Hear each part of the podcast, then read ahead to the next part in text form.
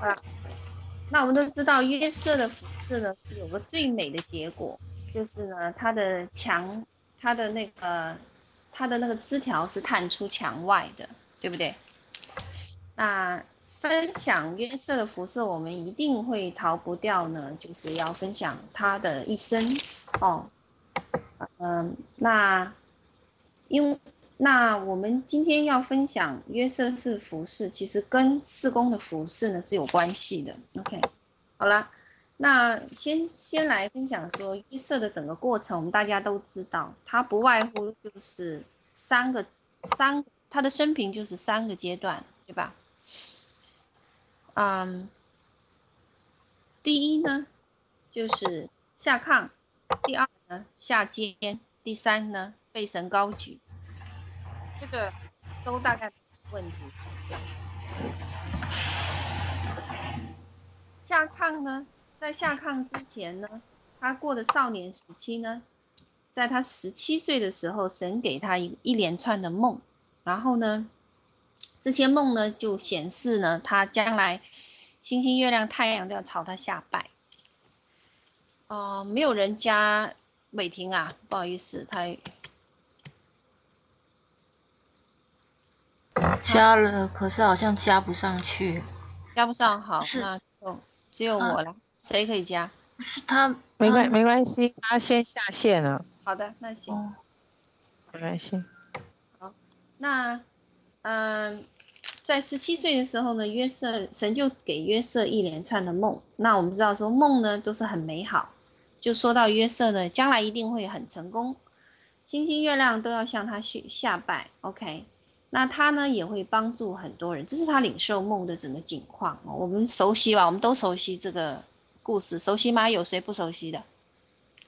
我先问一下，不熟悉的，呃，就赶快翻一下圣经啊、好，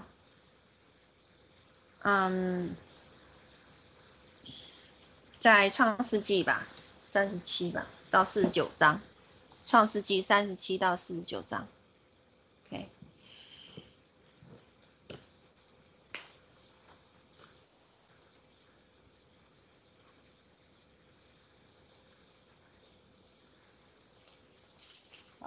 那不熟悉的就翻哦，《创世纪》三十七到四十九章，我们不念，因为这个故事很长。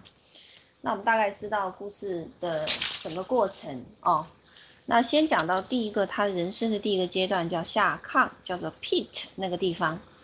那呢，啊、约瑟呢领受梦之后呢，我相信他跟我们现在的年轻人一样，十七岁哦，十七岁是很年轻的。然后呢，所以呢，他就怎么样？没有智，我相信他是没有智慧来保持这个沉默或者保持这个缄默。那领受到好的东西呢，年轻人呢很快就起来要分享。那分享的一个结果呢，就使得他和他的哥哥们有很大的摩擦了，因为他的哥哥呢都不接纳他这个梦，OK，觉得是啊都不接纳他的他的这个。啊，部分。好了。啊，又有人掉线了，这是今天。好，我再加哦，不好意思，OK，好，然后呢，至少呢，这群这这群哥哥呢不欣赏他，OK，不也不欣赏他的梦。那至于约瑟他本身有没有骄傲，我们都不知道，圣经没有这么写哦。但是呢，还有另外一件事情，就激发了他的环境变成困难，是他的爸爸以色列呢，就爱他呢，就多过爱其他的孩子。OK，那结果呢，就为他做一件彩衣，哦，那个彩衣呢是袖子长。呃，袖子长到这个手腕这里，裙呢就长到脚踝这里。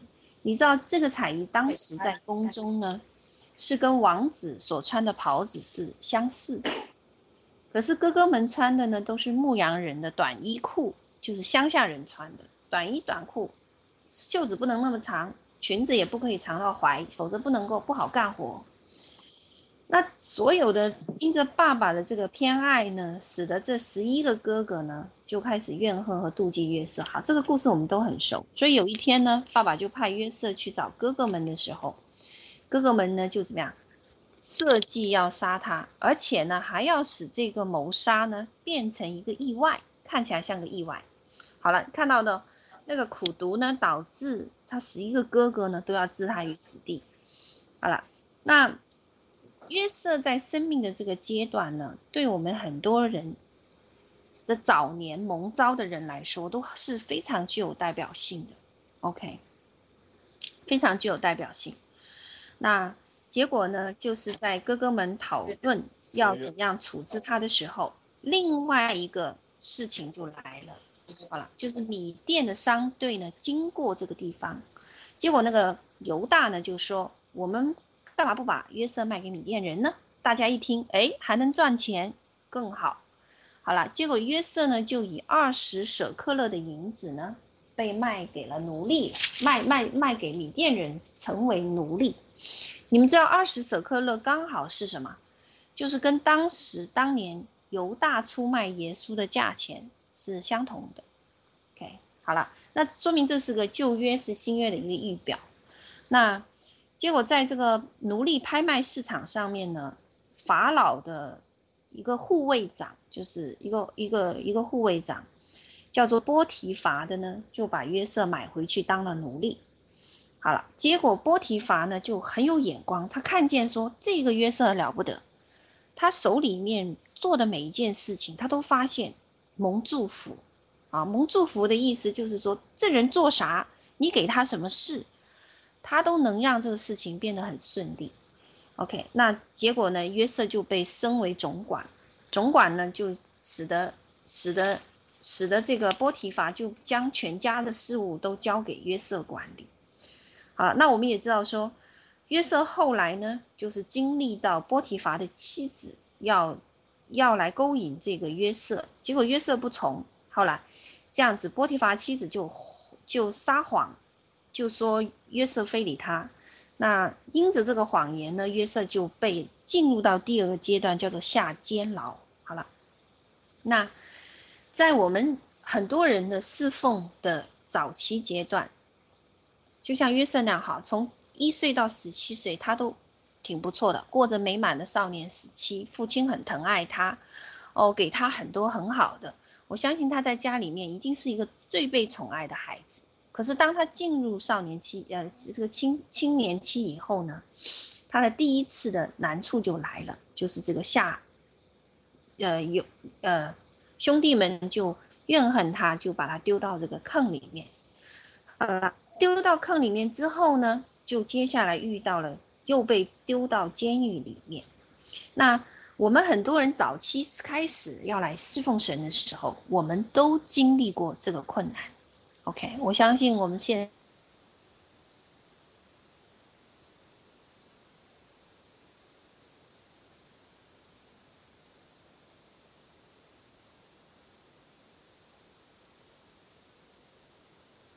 哦，这句话很有意思，在诗篇一百零五篇十七节，神差遣约瑟，OK，我们看到说没有说约瑟被。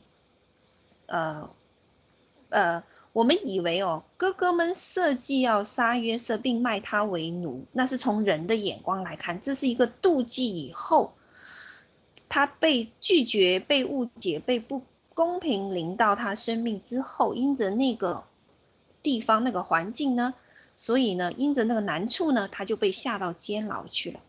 可是，在诗篇一百零五篇不是这么讲约瑟的，他讲的第一句话是说神。差遣约瑟哦，原来连下监牢、下炕这种事情，都是谁差遣他？神差遣他。OK，神是差遣约瑟到的埃及为奴仆，这是诗篇一百零五篇十七节讲。啊，那就是说，从人的眼光来看，约瑟呢是被卖为奴，别人要设计。杀他，可是从神的眼光来看呢，这件事竟然是神的作物，神的一个许可的作为，他的作为呢，就是说要让万事相互效益，叫爱神的人得益处哦，就是叫约瑟，并那个一同被他拣选的这个整个以色列的家族呢，一同受益处。所以约瑟呢下监牢这个事情和下炕这个事情呢，是被神差遣去做的。那所以在整个过程当中呢，因着他是被差遣，所以他在经历这个苦。这个受伤和被拒绝的这个整个过程里面呢，他的表现非常的好。OK，那我们可以想象一下哦，假设，OK，假设，嗯，假设有我们一开始，假设一开始我们真遇到了，就如同约瑟那样子的境况，OK。就是被拒绝、被误解，甚至是不公平临到我们生命的时候，OK，甚至是我们没有犯错而受苦，没有犯错而受苦，K，。可是当我们知道说是神让这样子的事情起来跟我们作对，目的呢是让将来能够相互效力，叫我们跟别人一同得益处。那因着这个神的作为呢，我相信神在让他下炕和下监的监牢的这段时间里面，一定有很多方式去安慰他，去帮助他，否则约瑟是没有办法度过这么难、这么困难的一个阶段。那，嗯，OK，那呃，就像以赛亚书六十六章二节里面提到说：“你的弟兄恨恶你。”因你忠于我的名，便把你赶出去。他们说荣耀归于神，又说要在主里喜乐，但他必叫你喜乐，叫他们羞愧。OK，那这句经文呢，就讲到说，有人恨恶你，有人把你伤害过你，把你赶出去。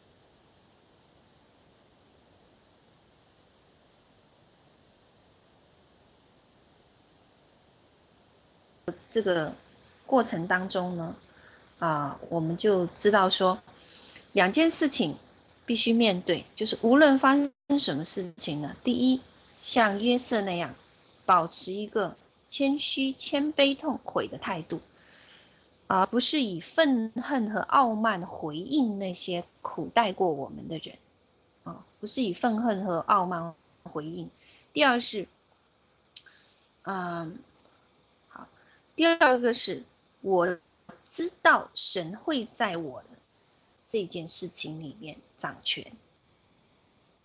OK，那是一个很不容易的过程哦，因为因为约瑟，你们看到后面哦，约瑟有一个经历，有约瑟有一个经历是到后面啊、他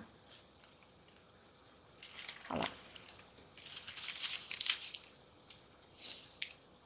就是他被关在牢里十年之后，OK，好，那他以为呢？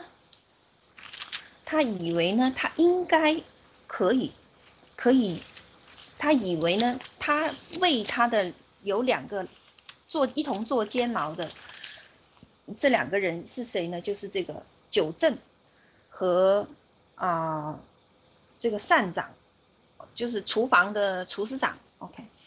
他以为他说他给这个善九正和善长解梦，好，我们看到一个很特别的地方，就是约瑟在监牢这么艰难的一个环境里面，神给他的恩赐依然能够在他生命上运作。OK，那嗯，结果呢，约瑟为九正解梦，使他官复原职。那善长后来当然也是被砍头了。那正如他所解梦的。可是，可是呢，这个酒镇呢却忘记了约瑟，啊，看的好像你的境况要有一点改变了，可以，你以为说那个盼望来，可是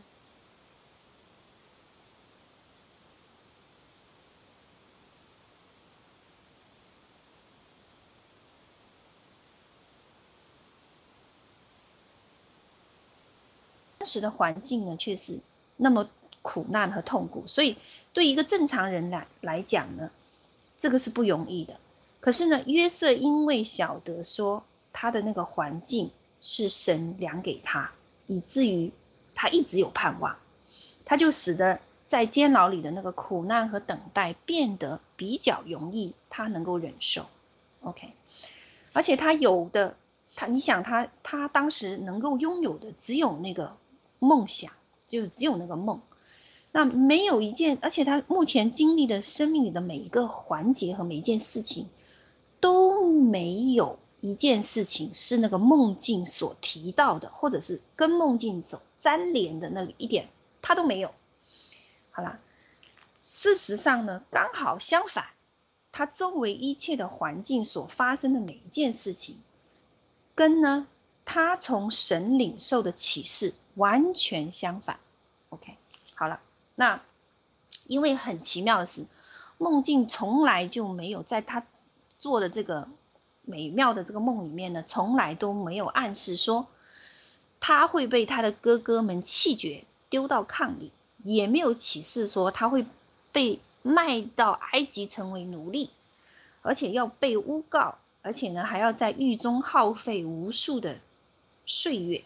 那如果我我是他，我一定会怀疑说。这个世界到底怎么了？为什么一切灾难都是我临到我身上来了？对不对？OK，好，那而且呢，他没有说他做错事在波提法里家里面，反而是别人诬陷他，可是却成为一个被囚的奴隶。那，嗯，那得到的报酬呢，是。当然就是这个监牢，可能发臭，可能炎热，可能有虫子，可能有粪堆，我们无法想象哦。因为当时的监牢一定没有现在好。好，那那我们很多人呢是没有办法了解约瑟是怎么样子度过那十到十二年监牢的生育呃那个那个监牢的那个日子的，在这种孤立无援的那个痛苦里面，他是怎么样子仰望神哦，相信他。神给他的那一部分一定不会失落，OK，那就变成是神呢，呃，诗篇一百零五篇说，神差遣约瑟去的埃及，好了，神差遣他，所以呢，那个监牢的部分，那个下炕的部分，却成为约瑟上大学的这个功课，上大学的这个学校的这个啊功课了，那。那还有另外一件事情，就是约瑟有一个很大的特质，就对于我们常人来讲呢，有一个特质叫做忍耐力。OK，那个忍耐力就是在那个环境当中依然能够忍耐到底，并且还能够保持跟神的关系亲密。如果他不是因着跟神关系的亲密，他不会在关在监牢十年之后，神的那个恩膏和恩赐依然。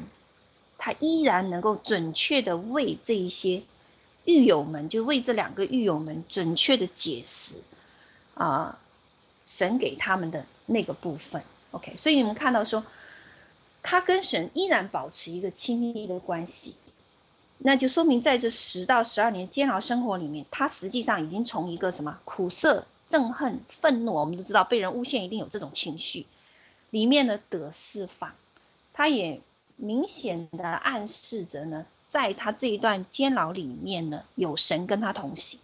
OK，那后来我们都知道，因着他对神的这个持守和这个忠心，终于等到主抬高他和升高他的那个时间，就是在约瑟为九正解梦以后。那解梦之后呢，九正却忘了他。OK，结果到两年以后，法老做了几个梦。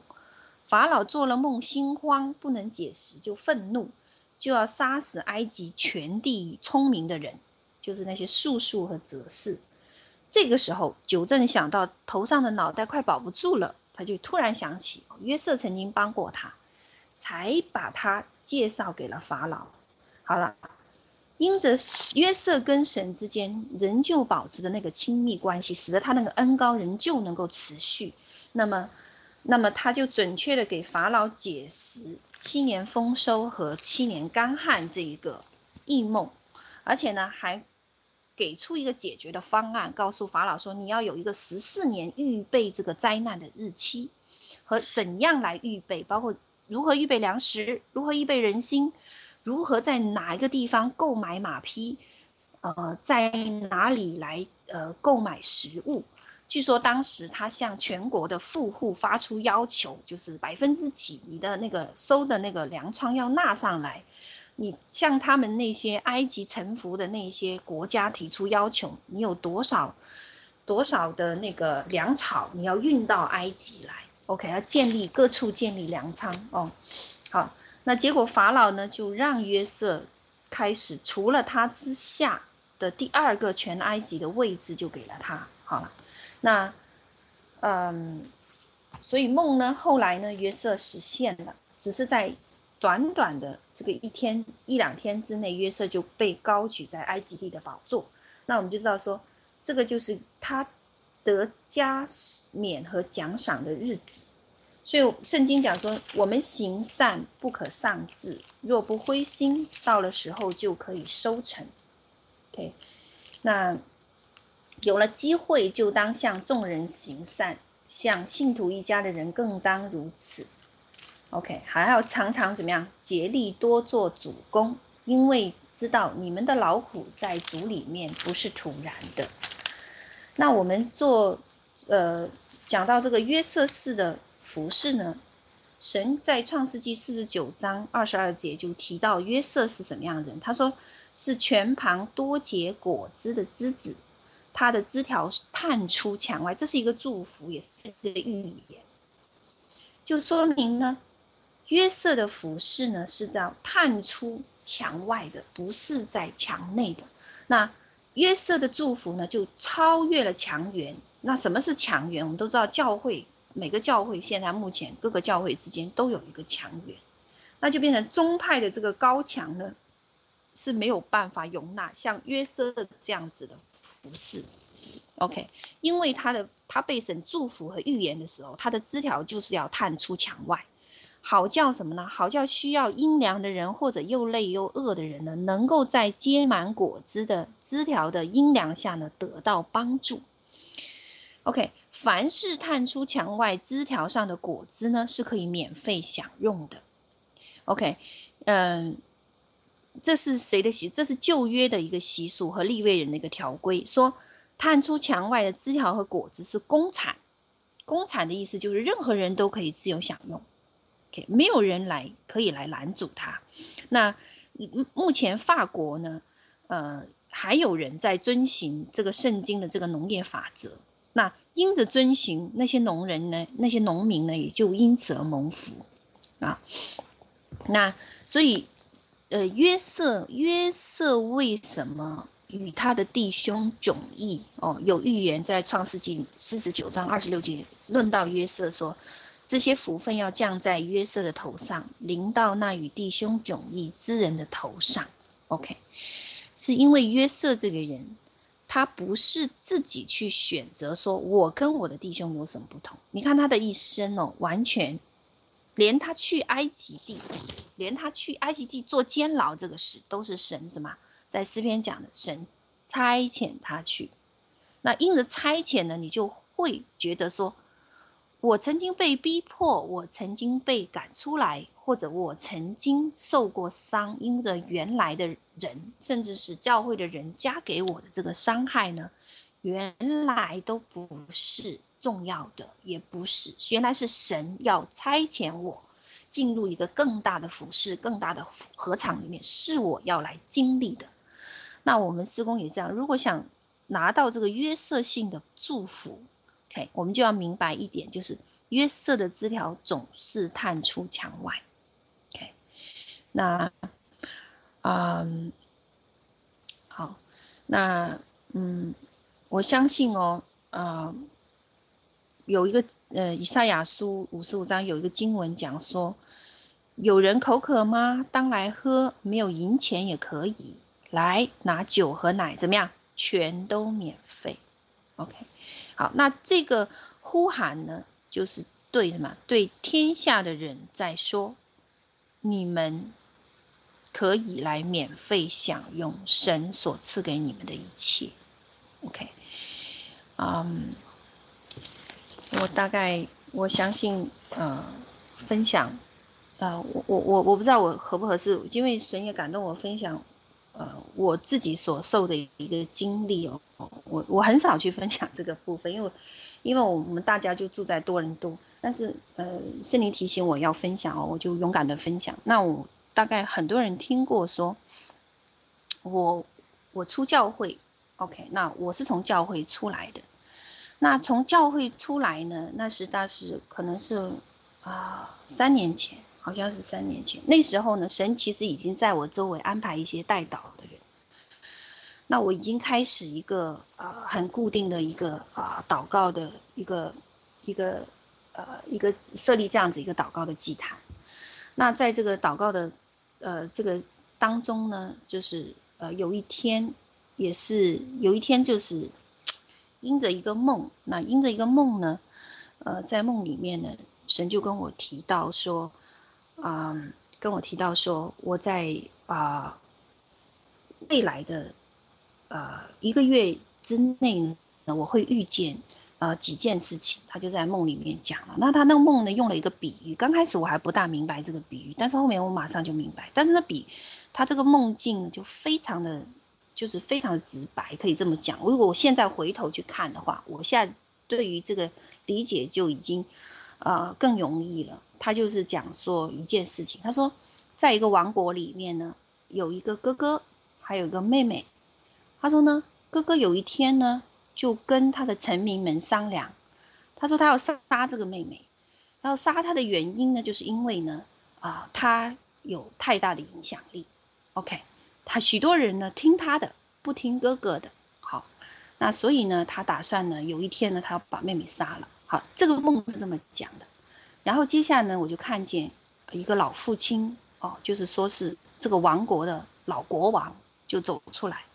他老国王走出来以后呢，因为呃手里拿着一个权杖，他拿着权杖呢就很生气，就对着那个王国喊说：“把哥哥找回来，我要打他。”OK，是这么讲的。好啦，那结果呢，这个。王国里面这个妹妹就听到了这一些事情，就看见了这些事情，但是她想说，呃啊、呃，老国王生气了，他他觉得自己好像好像感觉自己有做错事，感觉上好像说是因为他的缘故吗？所以哥哥要来杀他吗？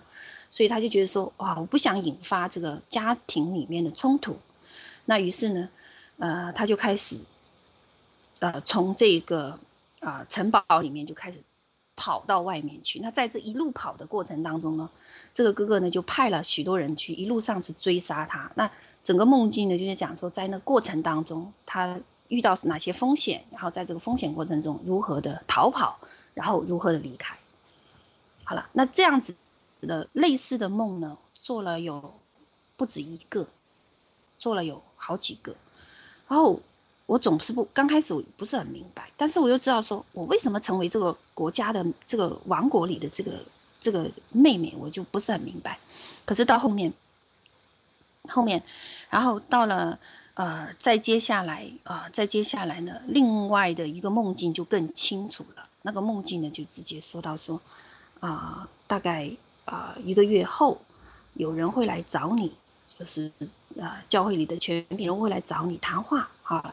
他把那个谈话内容呢，都在那个梦境里面真实的就演绎了一遍，非常清楚的演绎一遍。最后一个结论就是说，你必须要离开哦。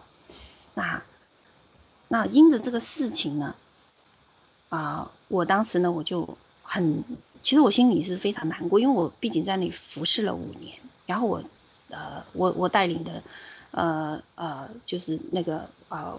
敬拜团、啊，还有那些呃舞蹈团啊，在在里面，那我就就觉得很难过。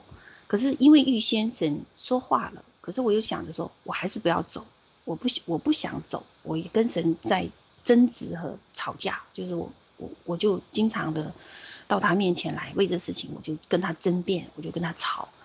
结果呢，主就主就主就没有说什么。可是呢，啊、结果没想到。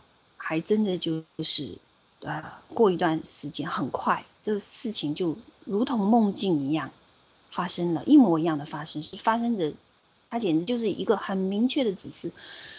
第一次就是，呃，给我打电话，好，打电电话就在电话里面谈到了三件事情。我听完那三件事情，我告诉我告诉呃我们当时的领袖，我说我做不到。他是因为他要求我三件事情，第一个啊，不可以带团带呃敬拜团或者带其他团呃带那个舞蹈团呢去参加外面的服事，只能在教会里服事，不能到任何一个地方服事。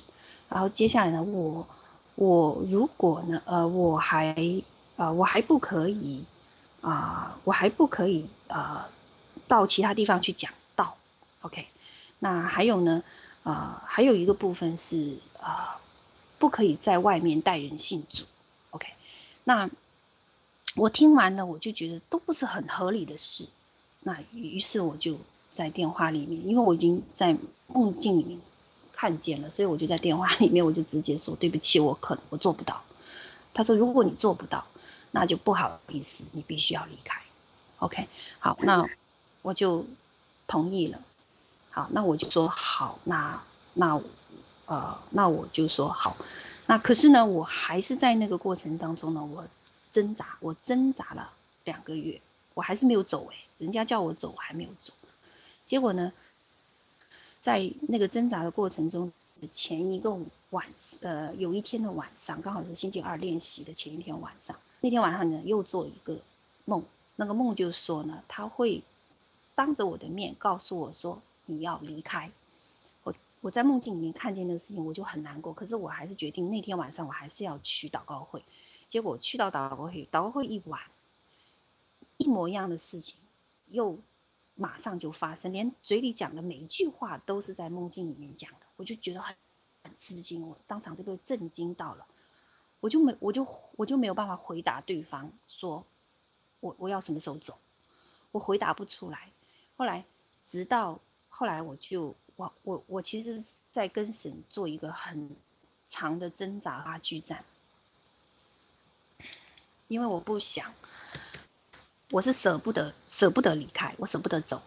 可是到了，呃，于是主就开始再给我三个梦，我最记得啊，我我不一个个讲，但是有一个呢，就是洪水来临，然后呢，有个声音告诉我，你如果再不走，我连你一起灭了。哇！我就听了，我就 我心里就很难过。那后来我就去呃机场教会的一间分堂去去祷呃去那边敬拜，那祷告呃呃去去那边参加主日。主日那天早上，在那个敬拜的时候呢，神就给我看见一个樱桃从天上飞下来，放在我的手里，然后呢，一只。鸽子，呃，一个裙，一个一个袍子呢，从天上下来盖在我的身上，然后整个袍，整个多伦，整个，呃，多伦多和加拿大的那个地图，还有那个整个 CN Tower 的那个景象就出现了。然后我我其实不知道不明白神神对这个对对我后面的呼召原来是有这个看见，我自己是看不见，所以呢。可是呢，我却拿到那个樱桃以后，我就不是很明白。后来我去问一个，啊、去请教，啊、有有一个，啊、有一个人，然后他就跟我讲说，他说，他说你你回去祷告问问神，到底这是什么意思？后来当我当我当我祷告的时候，他说他说这个会不会是谐音？他只提醒了我一下。后来在我祷告的时候，我突然间神。我一下子就明白，眼睛就开了，因为我知道在以西结书里面曾经提到过谐音的这个比喻哦，原来谐音就是樱桃，就是应该逃跑的，就跟那个梦境是一样的。所以后来我就我就因着这个缘故，我就毅然的我要离开。可是离开的那段时间哦，整整有一年，我不知道我要做什么，我到底是怎么办呢？所以呢，我就变成我感觉自己就是我应该。啊，又想去这间教会，又想去那间教会，我又想跑到这里，我更不知道我自己应该去哪里。可是，在这个过程里面，我却突然间发现神开了我的眼界，开了我的眼光，让我不单单停留在教会的一个层面上，他开始让我看见那个国度性的服饰是是的需求在哪里，所以到后面才成就了，呃，接下来。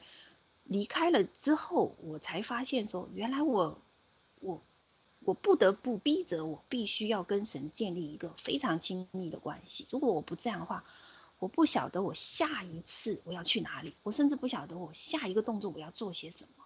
所以因着这样子的一个环境呢，就使得使得我常常不得不到神的面前来。那后来就呃后来就因着这个这样子，我的呃那从神来的领受呢就越来越来越非常清楚，就越来越看到说哦，原来神只是。从这儿到这，从那到那，原来都在他的计划里。OK，好，那呃，让我看见了，呃，甚至在我们成立这个事工的时候，我我还为这个事情还到神面前祷告了很久，就是到底要不要我们安得在任何一个宗派下面？结果主就很明确的指示，也给我们印证说不可以，因为那是我单独要呼召你们出来的，呼召你们做这个事情。如果你要安得在任何一个宗派里面，你们就被受限制了。这个时候我才看见什么叫做约瑟的服饰和约瑟的祷告。好，啊、呃，我就分享到这里哦。感谢神。